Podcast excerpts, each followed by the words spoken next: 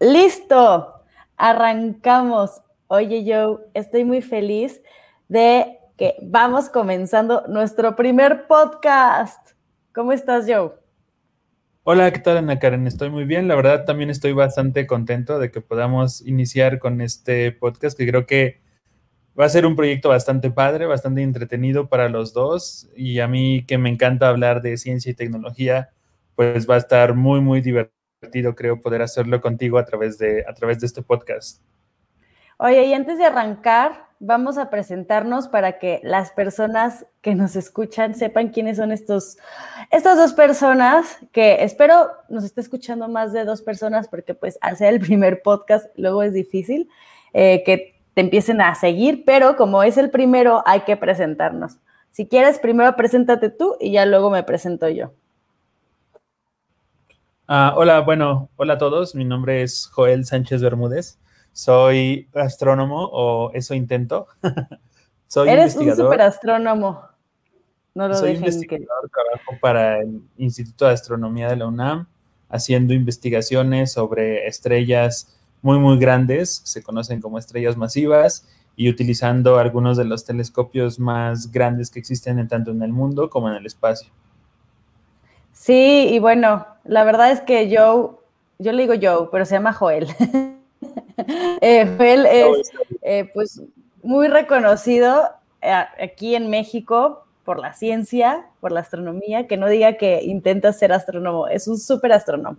Y yo soy Ana Karen Ramírez, soy una emprendedora en tecnología, trabajo para acercar a más niñas y mujeres a la ciencia, tecnología, ingeniería, matemáticas, las llamadas STEM, y, además también soy como una loca apasionada por el tema del espacio, de la astronáutica, de la innovación. Y justamente hablando un día con Joe, dijimos como, ¿por qué no hacemos algo nada más por la pasión que tenemos por los temas y lo comunicamos, lo hablamos a los demás y además pues tenemos la ventaja de que Joel es investigador y nos puede explicar más a fondo, como científico, pues algunos temas que tal vez no todos entenderíamos, ¿no? Bueno, vamos a intentar. pues vamos a intentarlo. La idea es que no sea esto una cosa súper seria y formal, ¿no? Donde digamos exactamente por qué pasa todo, sino más bien un poco una charla entre cuates de qué es lo que, qué es lo que está pasando en el mundo de la ciencia y la tecnología cada semana, ¿no? Exacto. Entonces, bueno, voy a poner el intro para que después del intro ya comencemos formalmente con el primer capítulo de hoy. ¿Te parece? Súper, me late. Ahí va. Bienvenidos y bienvenidas a Astronautas Podcast. Estaremos contando noticias e historias fuera de este mundo con Joe, un astrónomo mexicano, y conmigo, Ana Karen, una loca emprendedora por la tecnología.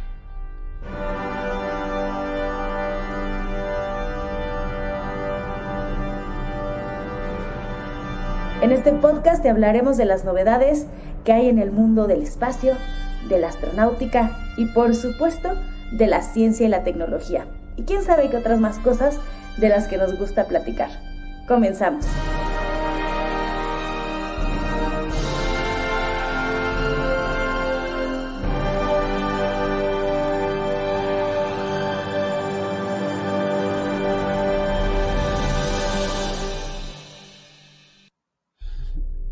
Wow. Súper. Súper. Pues empecemos. Qué, qué nervio, ¿no? Qué nervio empezar tu primer podcast. La verdad es que sí, la verdad es que estoy algo nervioso. Esperemos que salga todo bien. Oiga, pues hoy les traemos algunas historias tecnológicas de esta semana. Estamos alrededor de, ¿qué día es hoy? Nosotros estamos grabando en 11 de abril, entonces diríamos que como por ahí hasta el 11 de abril vamos a hablar un poco de estos temas eh, del espacio, vamos a hablar un poco de innovación y de tecnología y lo voy a ir, voy a ir leyendo algunas noticias, eh, querido Joel, y después eh, pues podemos platicar acerca, acerca de este tema. Y es que mira, en los próximos meses SpaceX dice que podría tener más de 1.600 de sus satélites Starlink en la órbita, en la órbita terrestre baja. Y eso puede ser suficiente para que el naciente servicio de banda ancha, o sea, el Internet, llegue a casi cualquier parte del mundo. Lo que, ¿cómo, dicen que se llama su nuevo servicio de WhatsApp, de WhatsApp, su nuevo servicio de Wi-Fi es Starlink, ¿no? Starlink, sí. Ajá. Sí, es Starlink. ¿Qué opinas Está disponible en México. Pues la verdad es que es un tema muy controversial. Por un lado, la, conectividad que te ofrece eh, en los satélites de Starlink va a ser impresionante, es decir, vas a poder mínimo duplicar o triplicar la cantidad de megabytes que puedes transmitir por segundo cuando estás en Internet y eso es muy bueno. Segundo es que este cuate quiere llevar Internet a todas partes del mundo, lo cual también está bien porque si queremos ser democráticos de manera global, pues necesitamos tener acceso a la información de manera global.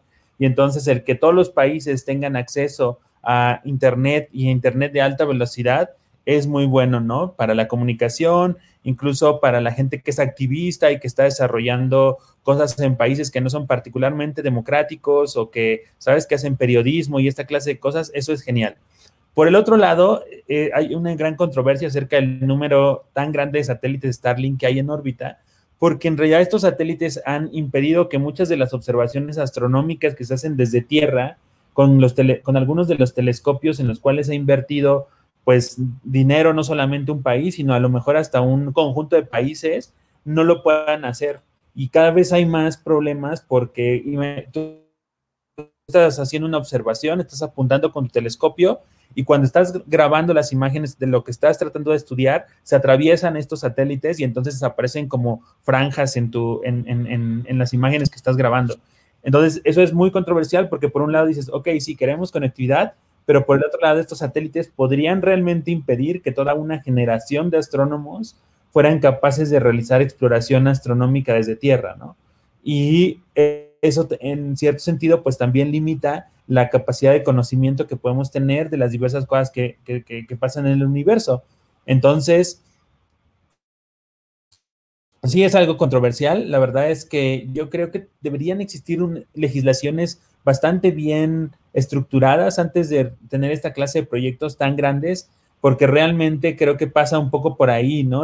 Hasta dónde puede, en este caso, Elon Musk mandar satélites al espacio y hasta dónde debería hacerlo, ¿no? Por el, por el bien de otras áreas, como en este caso de la astronomía mismo.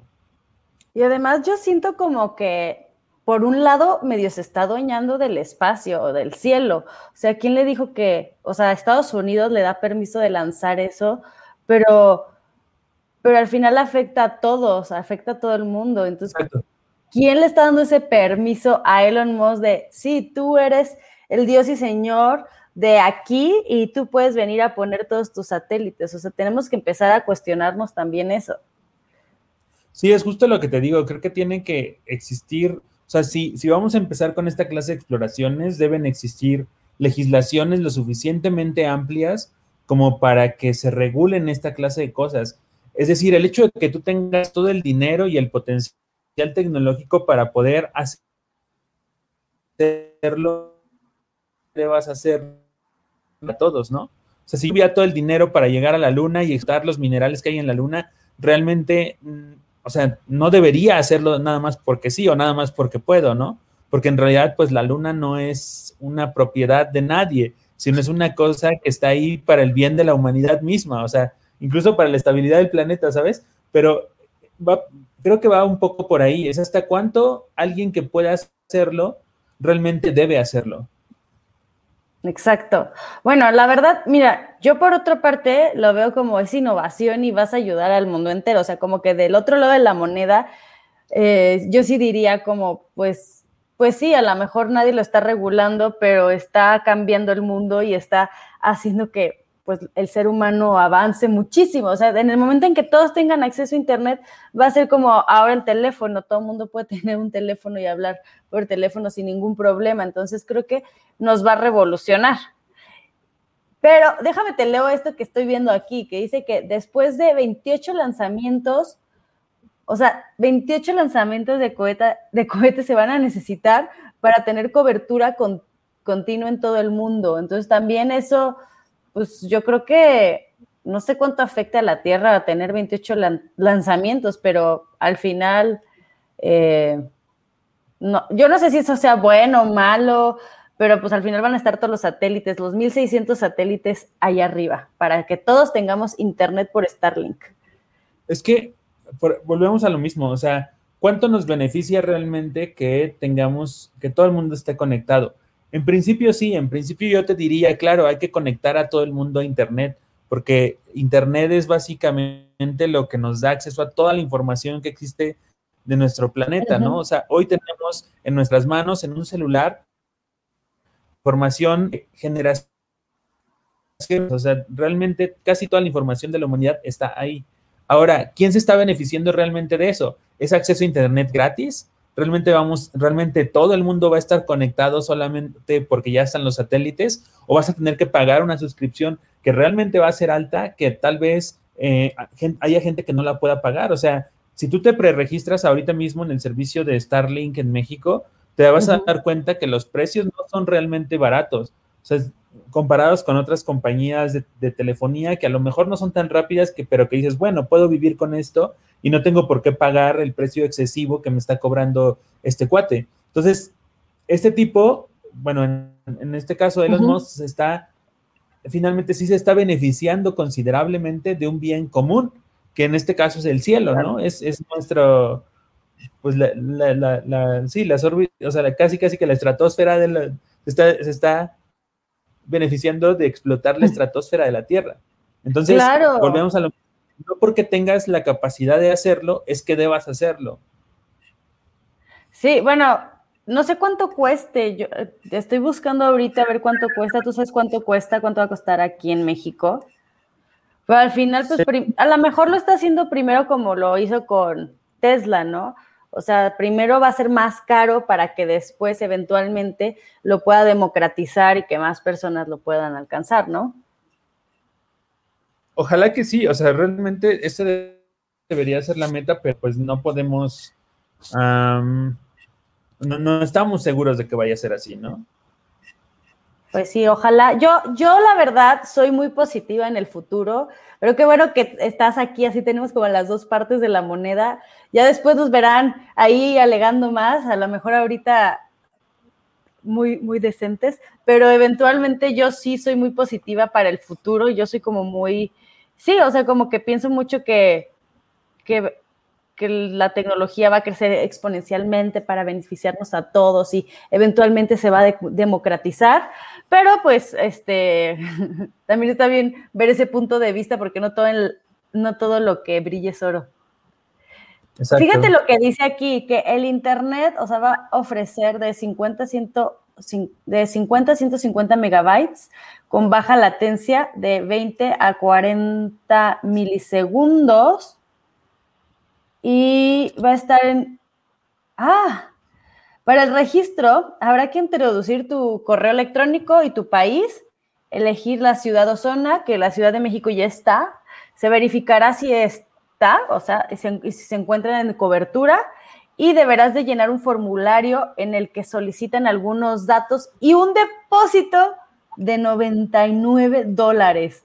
¿Tú hiciste tu depósito de 99 dólares? No, eh, no, de hecho era lo que te iba a decir. Según yo eran más o menos como dos mil pesos lo que iba a costar el internet mensualmente, eh, que son esos más, esos 99 dólares un poco. Y lo que, está un poco raro el registro. Yo lo había intentado una vez y te cuento cómo va. Tienes que entrar a Google Maps y en Google Maps buscar tu zona, o sea, bueno, buscar tu casa o tu edificio donde vivas. Le picas ahí en Google Maps y tienes que generar una especie de código que te da, que te, que te da las coordenadas de tu casa en, en, pues, en la Tierra, ¿no? En latitud y longitud. Y después pegas este código en la parte de Starlink y te dice inmediatamente si vas a tener cobertura o no. Y ya una vez que tengas esto, puedes hacer tu preregistro y dejar tu depósito de dos mil varitos para que puedas acceder a Internet en cuanto esté disponible. Creo que ah, va a haber, al principio no va a estar disponible para todos los usuarios, entonces si hay una parte en la página en donde te dice que, que el primero que llega, el primero que se, que se come el pastel, ¿no? E, es, es un poco así.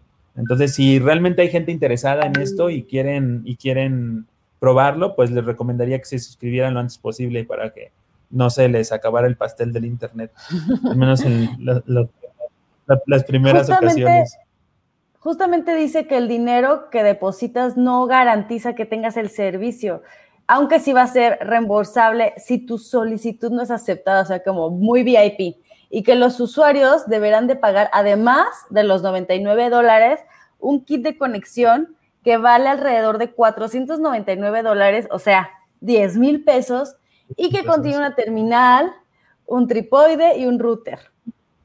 Entonces vas a tener que pagar 10 mil pesos para poder tener esta cosita muy bonita que es como un, es como un circulito que se pone en un tripié y ahí este, se ve como muy bonito, se ve como muy nice, pero 10 mil pesos para empezar.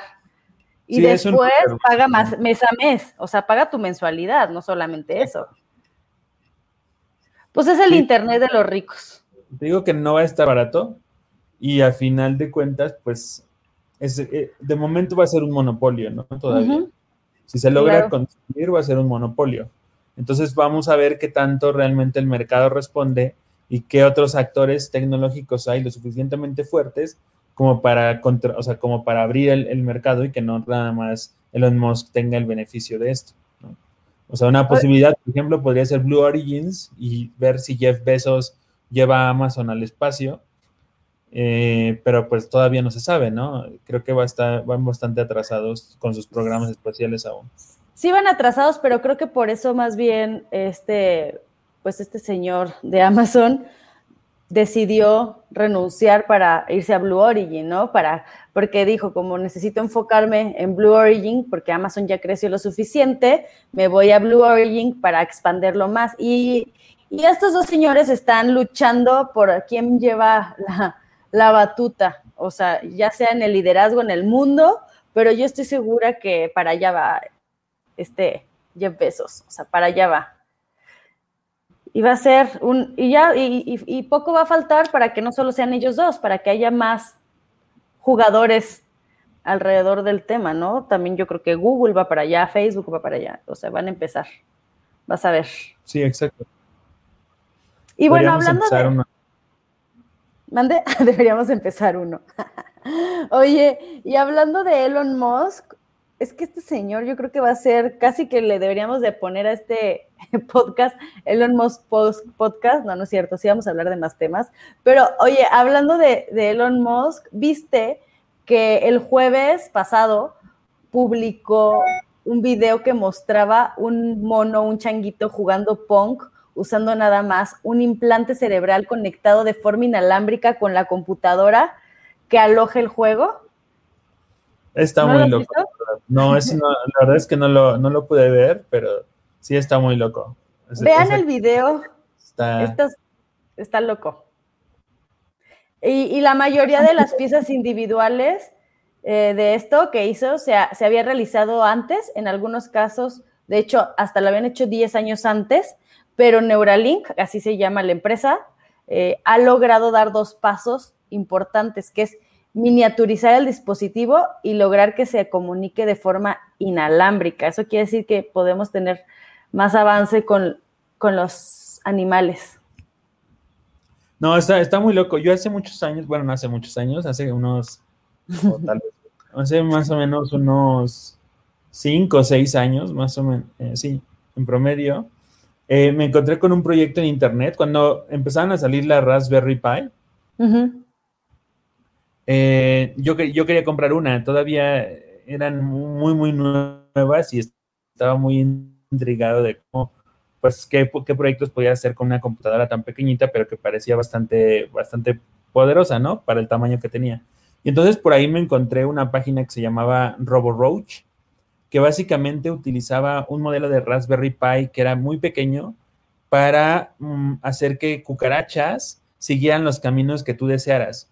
Entonces, ajá, haz de cuenta que estaba súper loco, pero lo que hacían era que tenías eh, tenían cucarachas, le ponían la, Raspberry Pi encima de las pobres cucas y las antenas de las cucarachas finalmente detectan señales eléctricas. Entonces ponían las antenas en una especie de conexiones que iban directo a la Raspberry Pi y de esta manera tú podías mandarle señales eléctricas como las que las cucarachas sienten del ambiente en el que se están moviendo.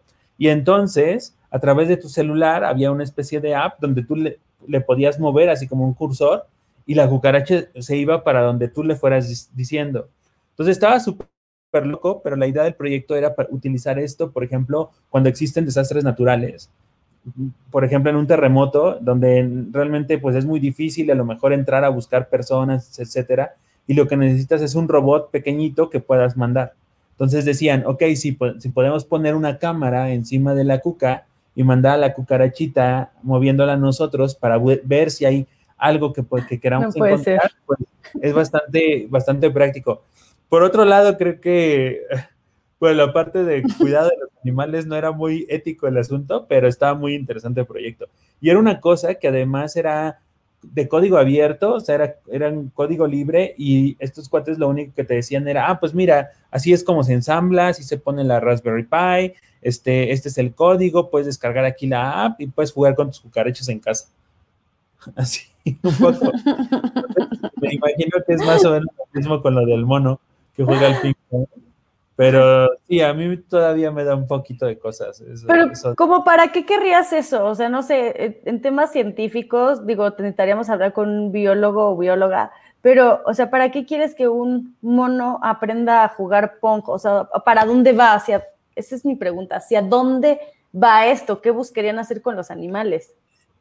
Sí, la verdad es que yo ahí sí no te, no te podría decir, no, no tengo una opinión clara al respecto. O sea, en el caso de las cucarachas había al menos un, un objetivo, bueno, o te lo vendían diciéndote que era para desastres naturales, ¿no? Y que entonces, pues sí, claro, si necesitas entrar por un agujerito muy pequeñito para ver si hay alguien vivo, pues bueno, ok, manda tu cucaracha. Pero en el caso del mono con el ping pong, no me queda aún muy claro qué, qué, qué puede pasar.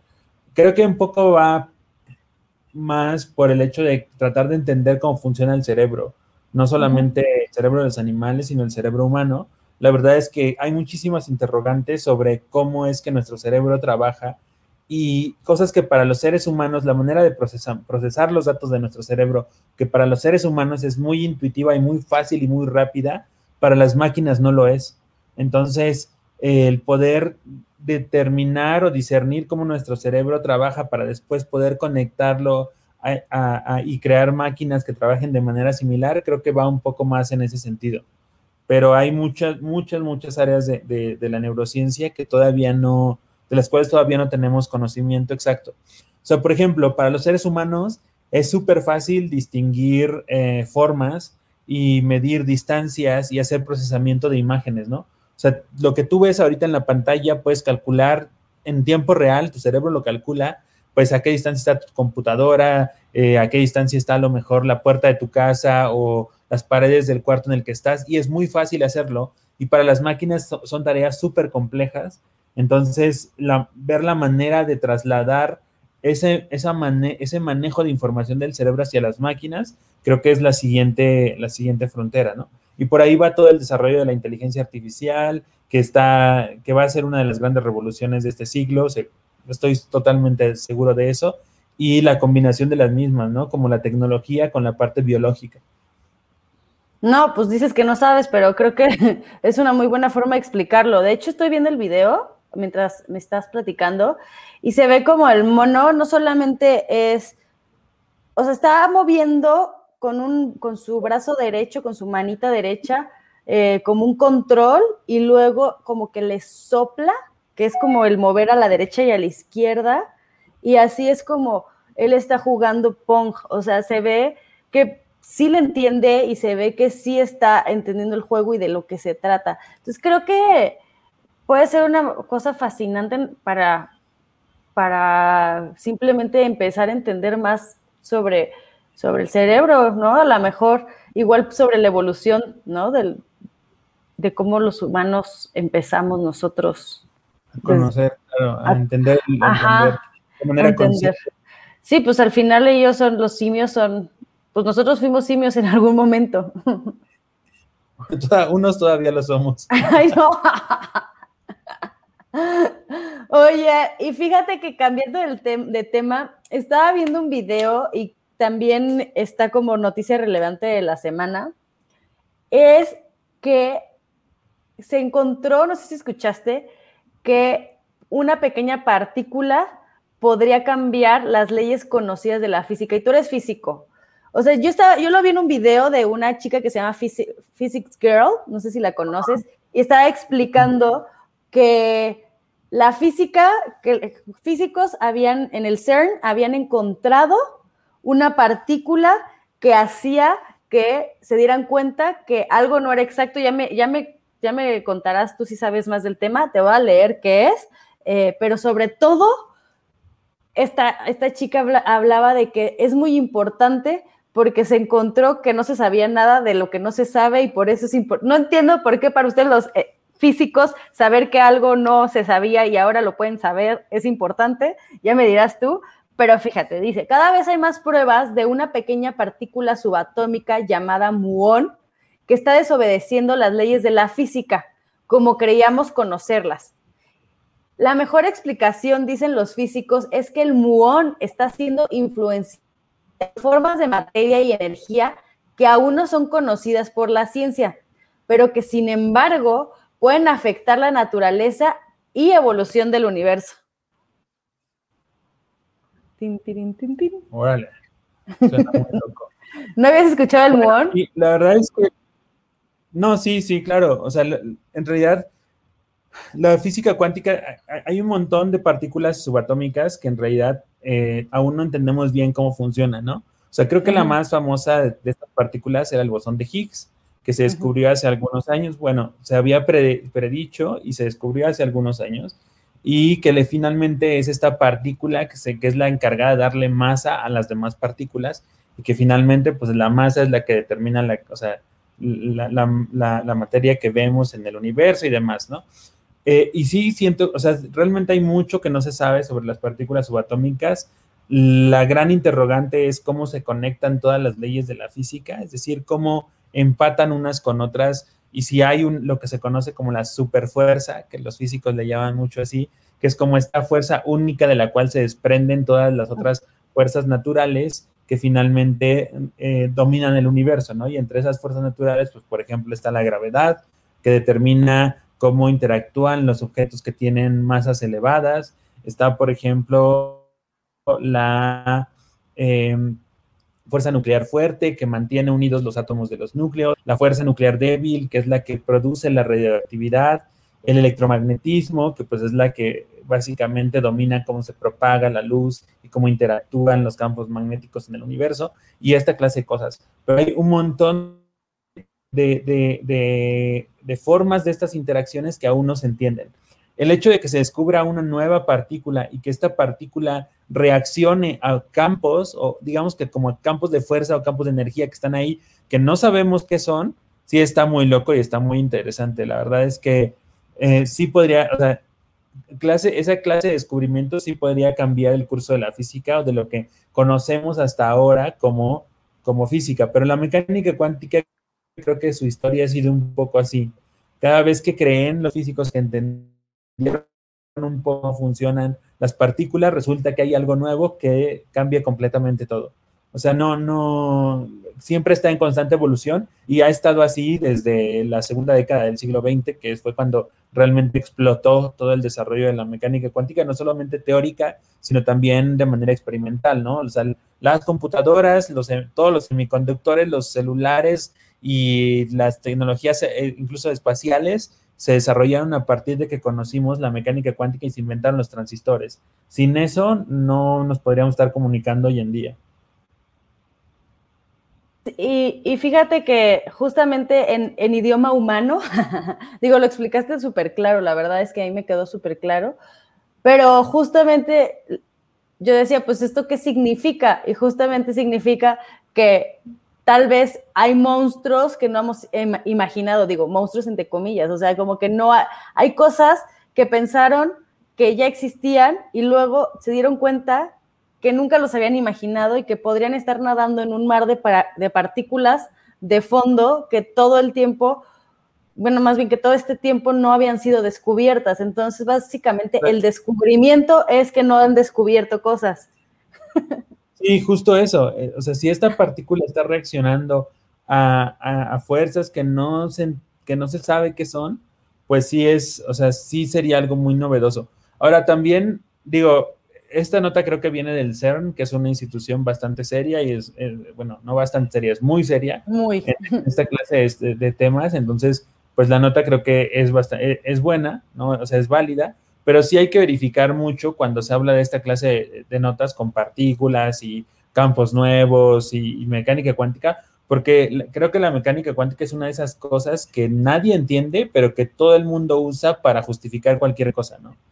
Entonces, y, allá afuera hay mucha mala información o, o, mucha desinformación sobre lo que es la mecánica cuántica y mucha gente se aprovecha de eso y entonces intenta sacar provecho diciendo que los, no sé, los magnetitos que te venden trabajan con mecánica cuántica y te pueden curar todas tus energías, cuando en realidad, pues eso no tiene nada que ver ni una cosa con la otra, o sea, no tiene absolutamente nada que ver y es pura charlatanería en la mayoría de los casos. Solamente hago el comentario porque creo que en, en particular cuando se habla de esto de partículas nuevas, subatómicas y de mecánica cuántica, la gente lo suele utilizar mal y lo suele explotar de formas que no son adecuadas. Digo, en este caso, de nuevo, la, nota viene del CERN, no creo que sea una nota mal intencionada o falsa, pero sí hay que tener cuidado cuando, cuando leemos esta clase de notas.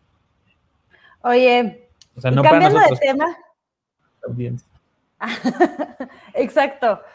para, para los demás que no nos dejemos o sea, yo me hubiera ido como, no manches, una nueva partícula y física que no conocíamos. Y, pues no, no, no va, no va por ahí. Simplemente a los medios les encanta súper exagerar los temas. Y otro tema que importante que creo que deberíamos de tocar es blockchain, pero muy particularmente en los NFTs. ¿Sabes qué son los NFTs?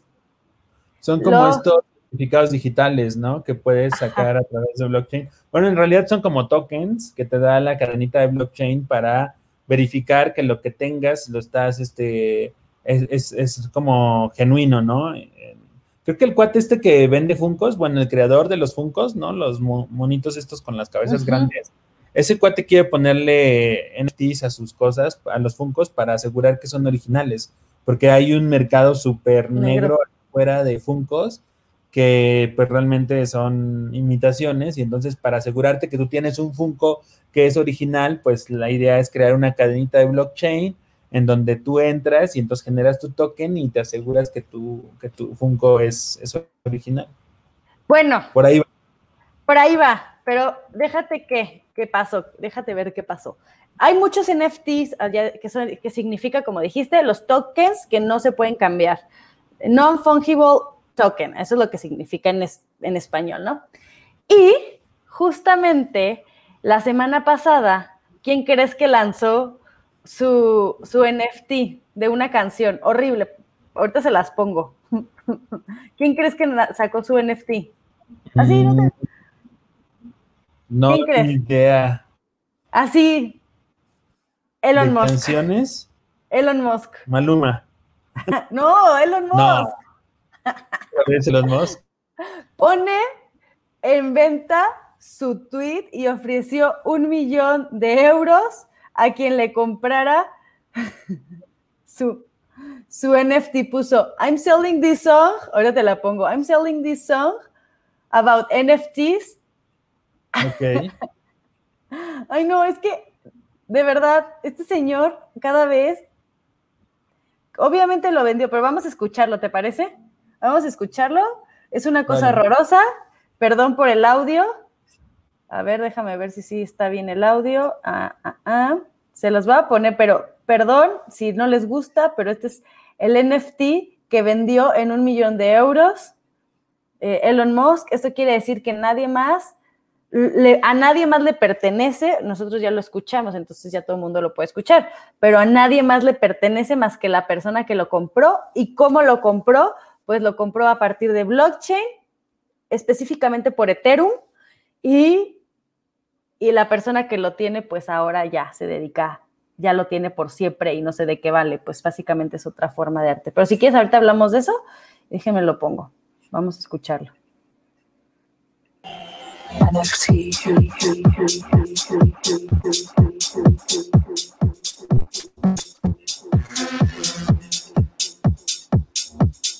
A mí se me hace muy mal gusto, la verdad.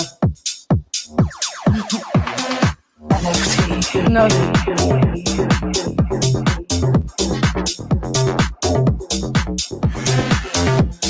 Muy abajo son los perritos del Dogcoin. Sí, es que lo sacó, lo sacó con todo y este video. Qué loco.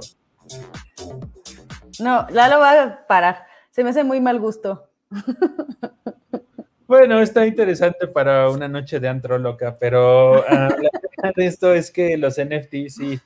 Eh, creo que la idea es darle como seguridad a la gente que vende arte digital de que el arte digital es realmente propietario, ¿no? O sea, es decir, si tú creas tu, vas a poner un logotipo y lo quieres vender, asegurarte de que realmente estás, le estás comprando el logotipo a la persona que lo diseñó y lo hizo y no realmente a alguien que se lo fusiló de algún otro lado, ¿no? de hecho, yo estudié animación y arte digital para los que no saben y cuando estábamos en, pues, en nuestra carrera siempre nos decían como, ustedes pueden hacer dinero haciendo net art y no sé qué. Y creo que esto va un poquito más allá del net. No sé si te acuerdas del net art, que eran como estas instalaciones artísticas, todavía hay mucho, pero instalaciones artísticas vía online, ¿no? Lo único malo que yo le veía a eso y que le veo a eso es que, ok, lo haces, pero ¿cómo ganas dinero de eso? O sea, pues lo pones online y puedes poner el botón de donación o lo puedes poner botón de comprar, pero luego hay todo un mercado que pues pasas el archivo y ya está, y otra persona lo tiene. Entonces creo que sí con los NFTs le va a ayudar y va a darle esta tecnología, va a permitir a los artistas el ejercer control sobre su trabajo, venderlo más fácilmente, proteger más fuertemente contra que otros se apropien de él sin permiso. Y pues así va a ser, o sea, al final blockchain va, va a ser una buena cadena para los artistas que empiecen a vender online. Sí, o sea, como te digo, la idea es que realmente si alguien desarrolla arte digital y lo quiere vender, entonces tú estés seguro de que estás comprándole a la persona que lo desarrolló realmente y no a alguien que se lo fusiló, ¿no? Porque con el arte digital, es, mira, con el arte físico es muy difícil que esto pase porque pues eh, compras un, no sé, compras un Van Gogh, o bueno, si tuviera yo el dinero compraría un Van Gogh y entonces ya tendría mi Van Gogh y cuando me lo venden me dirían, ah, ok, mira, este Van Gogh es certificado y viene de tal lado y aquí está y pasó por tal casa y tal, este, cuate lo verificó y todo el rollo. Entonces, sé que es una pintura original, pero cuando tú compras algo en internet, una, una arte digital, realmente no sabes si la persona que te lo vendió es el desarrollador de ese arte o es alguien más que compró ese arte en algún otro lado, lo copió y ahora lo está revendiendo. Entonces, la idea de esto es proteger un, poco el arte, eh, o proteger el arte digital y que cuando tú compres una pintura de alguien que la hizo vía, no sé, un iPad, por ejemplo, y que realmente te parece a ti atractiva y te evoca cosas, sentimientos y demás, como cualquier obra de arte, pues entonces realmente puedas comprar, o sea, estés seguro de que lo que estás comprando es, es, es este, es, es genuino. Y creo que eso también va a aumentar el valor del arte digital, ¿sabes? Porque ahora al saber que lo que estás comprando es único y que está certificado y que realmente tu, la pieza que tú tienes es, es, es de una colección, pues entonces el arte es un, se va a volver también como un, eh, una cosa, es, el arte se va a volver una cosa escasa y pues si hay demanda lo suficientemente alta, eso va a incrementar los precios del arte digital. Entonces muy probablemente haya desarrolladores de arte que sean, ojalá que estén mucho mejor pagados de lo que a lo mejor actualmente están, ¿no? Porque actualmente, pues creo que hay un gran problema ahí, porque como te digo, no, no, siento que no es del todo valorado el arte digital aún o comparado con el arte físico, que no debería ser así, pero bueno. Sí, pues a lo mejor es que vamos a entrar en debate de qué es arte, qué no es arte, que si el arte que está online, este, cualquiera lo puede hacer, pues también igual una pintura, o sea, es dependiendo de eso, pero no es el primero, o sea, a todos los que están escuchando, esto que sacó Elon Musk no es el primero. En línea ya existen miles y miles de piezas, incluso me atrevería a decir que millones de piezas hechas para la venta, o sea, para la venta por, por Ethereum. Eh, yo creo que para la siguiente les traigo cómo lo pueden comprar o cómo podrían comprar arte por de NFT. O sea, pero la verdad es que yo creo que Elon Musk lo hizo para dar un push y que todo el mundo volteara a ver, porque lo que hace Elon Musk, todo el mundo lo, lo voltea a ver. Entonces, si Elon Musk dijo, voy a lanzar esto para poner a la venta un NFT, esto entonces dice la gente, ah, que hay algo interesante, un mercado interesante. Y antes de esto, pues a lo mejor todavía la gente no lo volteaba a ver tanto, ¿no? Entonces creo que lo hizo adrede Elon Musk. Sí, muy probablemente lo haya hecho adrede, ¿no? Para, darle un impulso a, a, esta tecnología. Que de hecho el blockchain creo que poco se sabe, o sea, bueno, se sabe que es la, lo que está, la tecnología que está detrás de Bitcoin, por ejemplo, de las monedas digitales, pero la verdad es que blockchain va mucho más allá y sí puede transformar muchas cosas del, del, mundo. En particular, creo que pasa de nuevo por democratizar un montón de información, ¿no? El hecho de que la información esté centralizada y que entonces todo el mundo entre en una cadena blockchain tenga acceso a la información y, y esté ahí abierta para que todo el mundo la pueda consultar, creo que es realmente un paso muy, muy bueno, sobre todo para democratizar tanto la, tanto la información de, en este caso, por ejemplo, de, los artistas digitales, pero también democratizar la información de otras cosas, como por ejemplo de las cuentas gubernamentales y toda esta clase de cosas, ¿no? Sí, bueno, para todo, o sea, hasta para temas legales, para todo. Creo que el blockchain tiene mucho de dónde meter, de dónde meterle, de dónde hablar. Y creo que, bueno, nosotros vamos a seguir hablando más de estos temas en cada podcast. Nos gusta mucho a los dos el tema, ¿no, Joe? Sí, sí, a mí, a mí la verdad es que me tiene bastante intrigado el blockchain últimamente. Oye, y pues ya llevamos 40 minutos platicando. Yo creo que ya es hora de ir, de ir cerrando no sé si tú quieras como comentar algún tema en específico que hayas visto. Yo vi algo que también me llamó la atención antes de cerrar y es que actores humanos están dando vida a un guion escrito por inteligencia artificial. Eh, hablando de medios inteligencia artificial. Está, muy padre. Eso está muy padre. No, la inteligencia artificial, necesitamos un podcast completo para hablar de eso yo te digo, esa va a ser una de las grandes revoluciones de este siglo. O sea, la inteligencia artificial va a estar eh, en, la, en, el top 1 o el top 2 de los grandes avances tecnológicos del siglo XXI. Estoy segurísimo de eso. Se pueden hacer montones de cosas. Eh, la inteligencia artificial ya empieza a generar incluso arte, ¿no? Hay, canciones escritas a través de inteligencia artificial, hay pinturas hechas a través de inteligencia artificial, o sea, máquinas realmente generando arte, y hay novelas escritas por, o, obras de teatro escritas por inteligencia artificial, ¿no? Entonces está padre que haya esta mezcla entre, entre lo tecnológico y lo artístico, como en el caso de estos cuates que están eh, representando la obra de, teatro que, que hecha, hecha a través de una red neuronal seguramente, ¿no? Sí, dice que, que lo más reciente que la que, la que van a hacer va, se llama Date Night y que comienza con una cita de pesadilla entre una joven pareja que implica hipnotismos, gritos y mucho vino. Y al final la cámara retrocede y el guion se vuelve. No sé cómo, cómo será, yo solo estoy leyendo lo que se trata.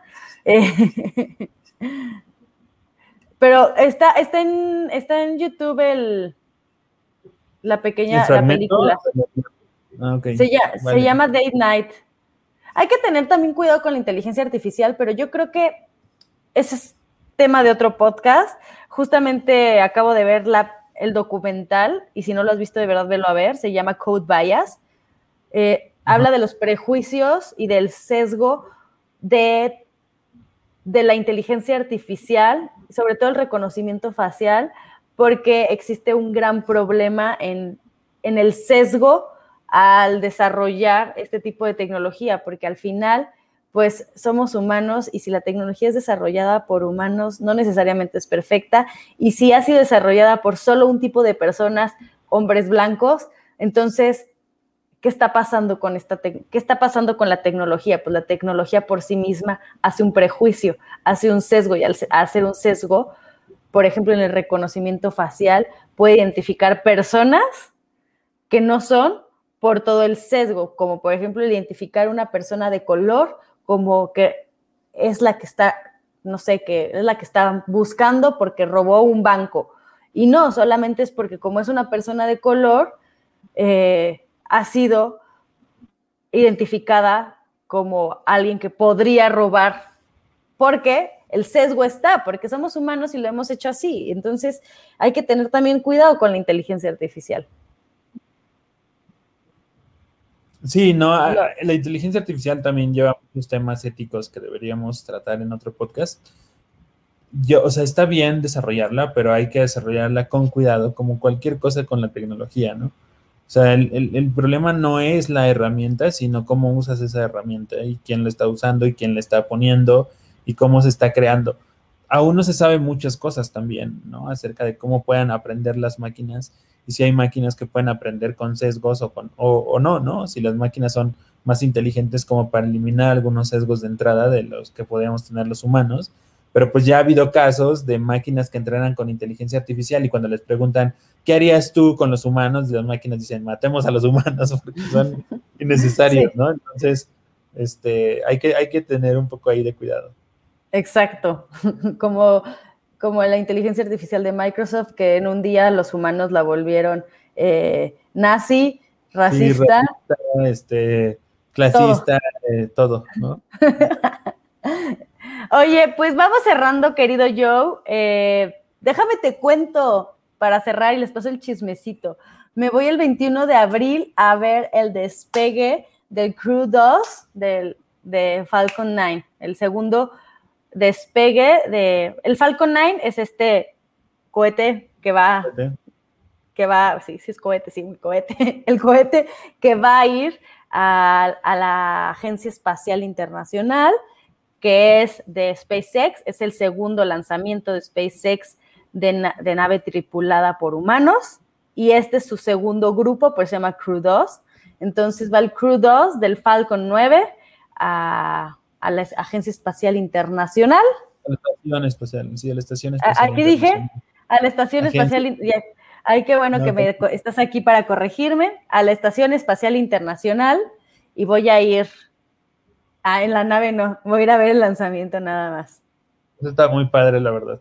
Luego hablamos de esto, porque creo que, o sea, realmente si México fuera un país, o sea, que, le invirtiéramos la neta en tecnología, no sería una mala apuesta poner una lanzadera de cohetes aquí en México. ¿eh? Realmente, tanto, o sea, productivamente y económicamente, pues, sería bastante, bastante, tendría bastante rendimiento, pero ese ya es otro tema. Si quieren, luego... para dejarlos, no, para dejarlos con la intriga. El siguiente podcast, que sería la siguiente semana, que lo publicaríamos, hablamos de eso, ya que yo haya visto el bueno, para el siguiente podcast hablamos de eso, ya que yo haya visto el lanzamiento o que vaya a ser muy más cercano al lanzamiento y porque te dejamos de tarea que nos platiques eso y empecemos con eso para que tengan la intriga. Entonces, la siguiente semana vamos a hablar de eso. ¿Te parece, yo? Súper. Muy bien. Pues ya está, vámonos. Esto fue Astronautas Podcast. Nos vemos en el siguiente despegue. One small step for man.